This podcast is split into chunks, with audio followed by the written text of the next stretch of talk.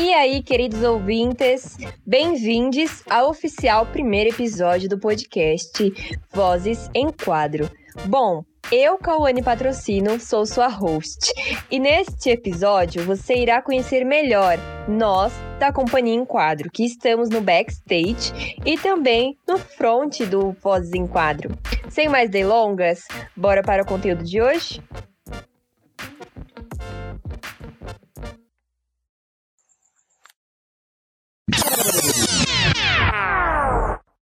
Para o bate-papo de hoje, eu convidei a poeta e atriz Karen Samira, que tem 18 anos, é residente do extremo leste de São Paulo, São Miguel Paulista, cofundadora da Se Enquadro, uma companhia de teatro performático independente, formada em liderança política pela Escola Comum, formada em educomunicação pela Viração e ativista pelos direitos das mulheres. Atualmente trabalha com produção e edição de vídeo. Sua vida se resume à arte. Karen é uma artista.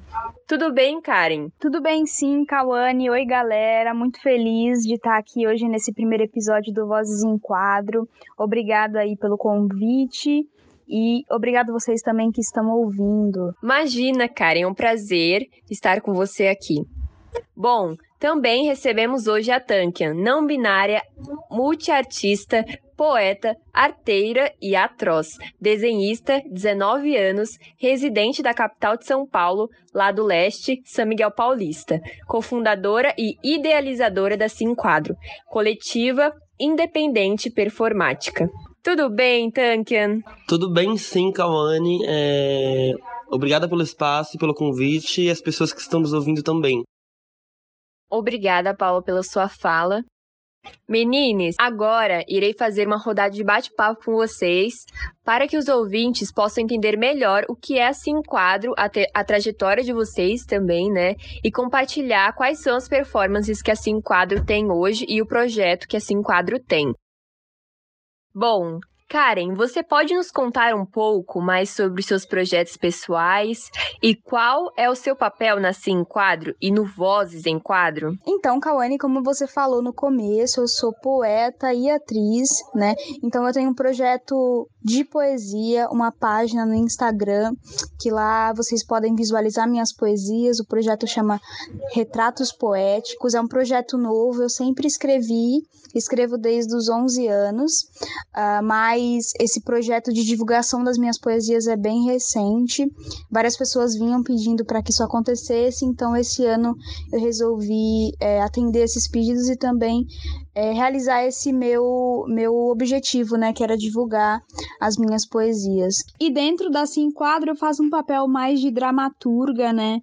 Eu normalmente escrevo as poesias que serão as, as bases das nossas performances e sou uma das atrizes que participam aí do enredo e do decorrer de todas as performances que a gente tem. Que massa, Karen! E você, Tankian, compartilha conosco um pouco das suas vivências e seu papel na companhia e no Vozes em Quadro? Então, Cauane, minhas vivências, artisticamente falando, é, elas se resumem a múltiplas coisas, né? É, como artista periférica, eu acho que a, a arte independente periférica, ela propõe que a gente se movimente de forma para que ela sobreviva nesse meio todo, né?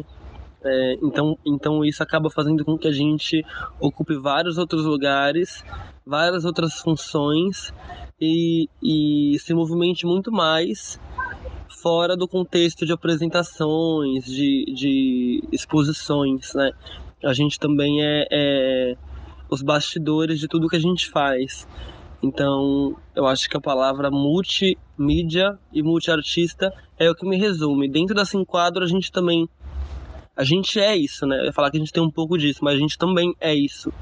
É, acho que as artistas independentes da quebrada, elas são artista multimídia, assim. A gente faz várias coisas, ocupa várias funções, tá nos bastidores e também tá nos palcos e também tá na rua, fazendo várias coisas, né? Assim Quadro e todos os projetos que Assim Quadro tem, é, tem, tem isso, né? Porque a coletiva de teatro, a coletiva independente e a coletiva periférica tem isso, acho que no sangue, na veia, né? Karen, quando a CIA foi fundada? E como foi esse processo?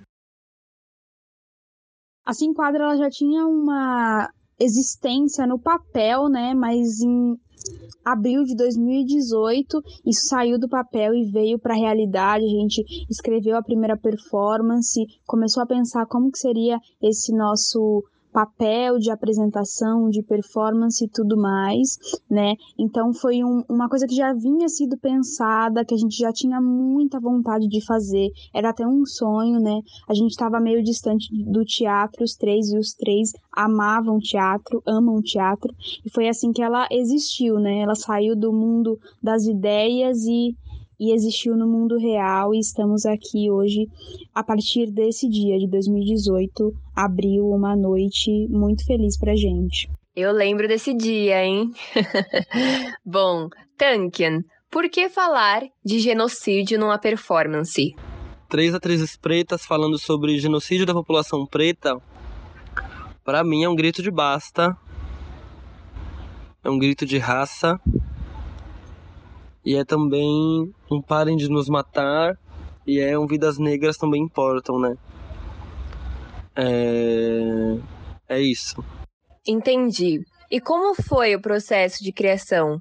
Então, o processo de criação da performance Termine foi um processo bem natural, porque já eram inquietações né, que as três atrizes tinham em relação a esse tema do genocídio da população preta, e era muito necessário que a gente usasse o nosso lugar de fala e as nossas inquietações e falasse sobre algo que atinge a nossa juventude, né?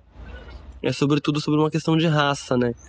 que é, é, é, um transversal muito grande, atravessa a vida de muitos, muitos jovens e adolescentes das quebradas. Então foi muito importante a gente ter começado com um grito de raça, com um grito de, com um grito de resistência tão forte quanto é, é extermínio, assim. E, e ainda mais porque foi um, um processo muito, muito natural. A gente sentou quando viu estava pronto e era tudo aquilo, né? Era tudo que a gente pode ser, que é potência, tudo que a gente pode produzir também, né, como artista periférica. Acho que foi isso um pouco. E onde vocês já apresentaram? Houve algum retorno do público? Qual foi a devolutiva que vocês tiveram ao apresentar a peça? Então, a Cinquadro já apresentou a performance Termino várias vezes no Marista, né? Que é quase onde a gente nasceu, né? Parece que a Cinquadro, ela nasce no, no palco do Marista. E lá é quase a nossa casa. A gente já apresentou no Galpão, né? Abrindo reuniões da Folha de São Paulo. A gente já apresentou também dentro, dentro da escola, né? Abrindo slam. Já apresentamos na Praça do Forró, no, no, no movimento Aliança da Praça, né? que é, um, é, o, é o sarau do, do Rafael Carnevale, que, ro, que rola na Praça do Forró. É, já apresentamos também em Guarulhos, na sede do Ad Ajuda, que eram parceiros nossos, né? Parceiros de digital, de escrita digital. E, e na Viração, na República. Estou aqui tentando lembrar os lugares. Foram esses os lugares. A devolutiva do, do, do público sempre foi uma devolutiva muito silenciosa, assim, sabe? É, eu acho que a performance, a performance em si, ela é, ela é um grito, ela é um grito que silencia, que silencia opressões, opressões internas de cada, de cada pessoa que tem contato com ela. É, todas as vezes, todas as vezes que a gente apresentou, eu senti muito silêncio de devolutiva. É... Isso sempre foi um processo muito esquisito, né? Esse silêncio todo. Tinha um porquê. E a minha sensação dessa energia sempre foi uma coisa de, de meio que a gente precisava falar isso, sabe? As pessoas não têm uma opinião formada quando terminam de assistir, porque é um processo. Eu acho que essa performance em si, ela é, um, ela é algo denso, ela é algo potente e denso. E, e quando entra em contato com as pessoas e com, com, com, a, com, a, com a formação que essas pessoas têm em relação a esse assunto, ela, ela converge muito com, a, com as, as coisas já formadas, né? Ela desconstrói uma, uma, uma relação que a gente tem com a paz. Sim, sim. Entendi. Karen, a Cia tem outras performances? Então, sim, nós temos duas performances. Além das performances Extermínio, a gente tem a performance Luâncias Crescentes, que fala sobre violência doméstica, né? A personificação do sol e da lua como agressor e vítima. Uma performance bem legal que faz parte de um projeto bem bacana nosso. Karen, da onde surgiu a ideia ou a necessidade de falar de violência doméstica numa performance? Então, o nosso bairro, né, a gente mora no Jardim La Pena, em São Miguel Paulista, ele tem um grande índice de violência doméstica, assim como a maioria das periferias, né? E a gente tem um caso de violência doméstica na nossa família. Então, essa porque eu e a Kawane somos primas, né? E a gente tem uma pessoa em comum que infelizmente sofreu essa violência doméstica e a gente já tinha muita vontade mesmo e sentia uma necessidade gigantesca de que isso fosse trabalhado, né? De que esse tema fosse trabalhado, esse tabu fosse trabalhado dentro das escolas e no nosso bairro em si. Então essa performance ela nasceu de um anseio tanto de necessidade do bairro e do assim de, todo, de todas as instâncias assim da sociedade, né, para discutir esse tabu, quanto de um, infelizmente, um caso uh, muito próximo da gente. Sobre essa performance, ela é um projeto? Como que funciona isso? É, vocês são coordenadores? O que, que aconteceu para essa performance ter o reconhecimento que ela teve? E conta pra gente também sobre esse reconhecimento. Então, Kawane, esse projeto ele foi financiado pela Unicef, né? É, foi um projeto chamado Chama na Solução, um edital, que tinha três frentes, né? Ah, o jovem no ensino médio, o jovem no mercado de trabalho e a empoderar, o empoderamento da juventude com foco nas meninas. E como a gente já tinha essa ideia de trabalhar com violência doméstica, a gente se inscreveu nesse edital com o ensino médio e o empoderamento da juventude com foco nas meninas e desenvolveu um projeto em duas escolas aqui do nosso bairro, uh, no ensino médio, que visava entrar nas escolas apresentar uma performance sobre violência doméstica, abrir esse debate com o ensino médio inteiro, ouvir o que eles tinham para trazer, trazer dados também para eles. Aí, posteriormente, a gente voltava na escola para convidar as meninas que se sentissem à vontade para participar de quatro oficinas com oficineiros voluntários sobre empoderamento feminino. Ah, então, nós tivemos três oficineiros né, voluntários, que foi o Alex Maurício, a Ana Magrini e a Jéssica Marcelli, e a última oficina foi uma oficina dada por nós mesmos, eu, a Kawane e a Tankia uh, sobre sonho, né? Como atingir seus sonhos, uh, não, como não deixar esses sonhos de lado, né? Foi uma, foram oficinas muito legais. E esse reconhecimento foi uma coisa que a gente nem esperava, né? A gente de, nós demos nós demos entrevistas para o Jornal Nacional, saímos na Folha de São Paulo, na Carta Capital, na revista Você SA. Concorremos no fim do ano passado ao Prêmio Viva, né? Que é o prêmio é, pela vida das mulheres, né? Então foi uma grande, é, um grande reconhecimento até pelo que a gente nem esperava. É, então fomos um dos três finalistas desse prêmio e ficamos imensamente gratos e muito felizes por esse reconhecimento e atingimos muita gente, até quem a gente não esperava, né? Então acho que isso foi mais o mais importante principalmente atingir as meninas do ensino médio que foi quem foi que foi o nosso público alvo né? Esse grande reconhecimento a gente nem esperava. É, mas foi muito bom mesmo assim de uma grande de um grande valor para gente como atrizes como ativistas pelo direito das mulheres e como é, como artistas né? Foi um grande reconhecimento que legal, Karen. O público pode esperar por novidades em relação à aplicação continuada do projeto? Sem dúvida, Kawane, esse projeto ele vai ganhar novas, no, uma nova cara, né? A gente está trabalhando em novas alterações tanto para a performance quanto para o uh, pro projeto em si. Nós conseguimos aplicar em duas escolas aqui da Zona Leste e queremos aplicar em todas as periferias de São Paulo.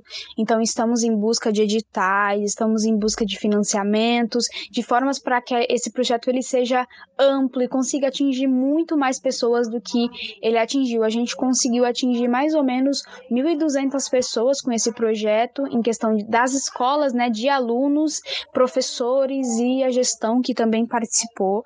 Uh, então, esse projeto ele vai ganhar no uma nova cara uh, logo mais, né? A gente foi um pouquinho parado por conta da pandemia, mas esse projeto ele vai ganhar um alcance bem maior, a gente espera, uh, principalmente em, em questão das meninas, de conseguir atingir as meninas com essa questão do empoderamento. A gente pretende atingir todas as zonas, né, todas as periferias de São Paulo com esse projeto. Esse é um grande sonho e um objetivo gigantesco da CIA Enquadro. Eu queria agradecer a participação de vocês neste episódio e pedir que vocês fizessem uma fala final sobre o que é ser cofundador de uma companhia que, com tão pouco tempo de carreira, já tem notoriedade e reconhecimento dentro do seu próprio território, o que é muito importante, e em outros espaços também. Sem dúvida, Cauane, é de grande importância para a gente isso, de grande valor, né? Uma grande felicidade para a gente ter essa visibilidade, né? Esse impacto no bairro, esse, esse a gente, nós somos um meio de transformação e até de exemplo, né? Para os nossos amigos e para os jovens aqui do bairro, né? Então é super importante. acho que a nossa principal felicidade dentro da Sim Quadro é trazer essas pautas que são tão pouco discutidas que é, nos afetam diretamente, né, o genocídio, a violência contra a mulher, é, nos afetam diretamente, afetam os nossos e a gente poder fazer diferença com esse projeto, poder fazer diferença com assim quadro, através do teatro e da poesia, que são as coisas que a gente acredita, que são as ferramentas que a gente acredita para a transformação, é de grande valor, é de grande importância e a gente é imensamente feliz por isso. Eu digo por mim e também digo pela CIA em quadro como um todo, que esse é um grande papel que a gente tem na sociedade, mesmo que ainda pequenos, né? Nós, nós é, fazemos muita diferença já e pretendemos fazer muito mais, né? Ajudar as pessoas é o nosso principal objetivo. É, ser cofundadora de uma companhia independente, é, acreditar na potência, né, que artistas periféricas têm, é, é um pouco difícil de falar, né? Eu acho que a gente está sempre fazendo muito e, e, não verbalizando o que é tudo isso que a gente faz, né? Toda essa potência que a gente tem. E é uma coisa que eu tenho, eu tenho pensado e, e, e reconstruído em mim, né? É, eu acho que é isso, é acreditar na potência que a quebrada tem, é, é, preencher com nossas vozes os vazios onde, onde há silêncio, né?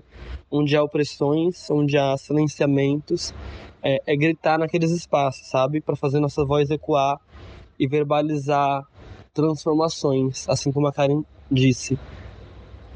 É, é isso, a gente vai continuar resistindo e, e muito obrigada pelo convite. E é isso. Um beijo. Bom, eu, Kawane Patrocínio, sua host, ficarei por aqui. Obrigada e até a próxima.